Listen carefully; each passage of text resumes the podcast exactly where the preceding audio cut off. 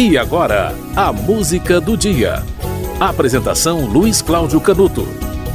No dia 5 de setembro de 1958, o livro Doutor Givago, de Boris Pasternak, foi publicado nos Estados Unidos.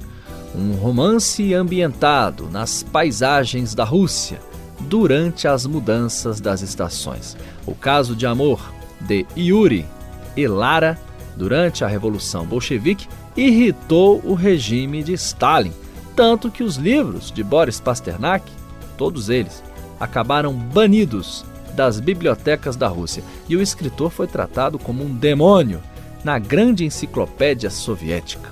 Sete anos depois do lançamento do livro, Dr. Givago, o cineasta David Lean fez uma inesquecível versão cinematográfica que todo mundo conhece e é o filme estrelado por Omar Sharif, que incorporou o personagem Yuri a ponto de muitos ainda relacionarem o ator a apenas este personagem. Ainda assim, apesar de muito bem feito, o filme, que é muito mais conhecido que o livro, a bem da verdade, não consegue transmitir a dimensão histórica e psicológica do romance. A música de hoje é da trilha sonora do filme, que foi feito em 65. O autor dessa trilha sonora é Maurice Jarret. E a música você sabe qual é. Tema de Lara.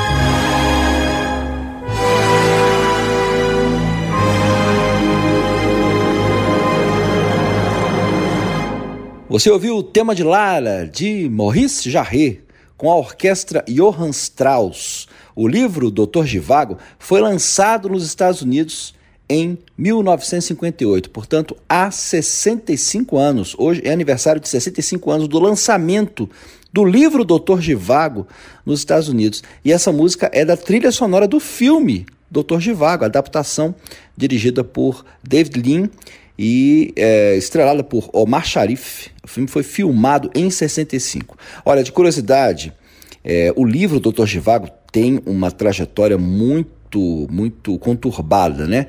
Essa obra de Boris Pasternak, ela teve a primeira edição em, lançada em Milão em 1957, com uma tiragem pequena, um pouco mais de 10 mil cópias, que acabou rapidamente.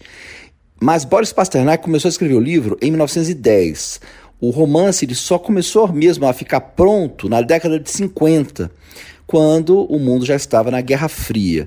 E por ter sido acusado de fazer propaganda contra o regime comunista, o livro foi proibido na União Soviética.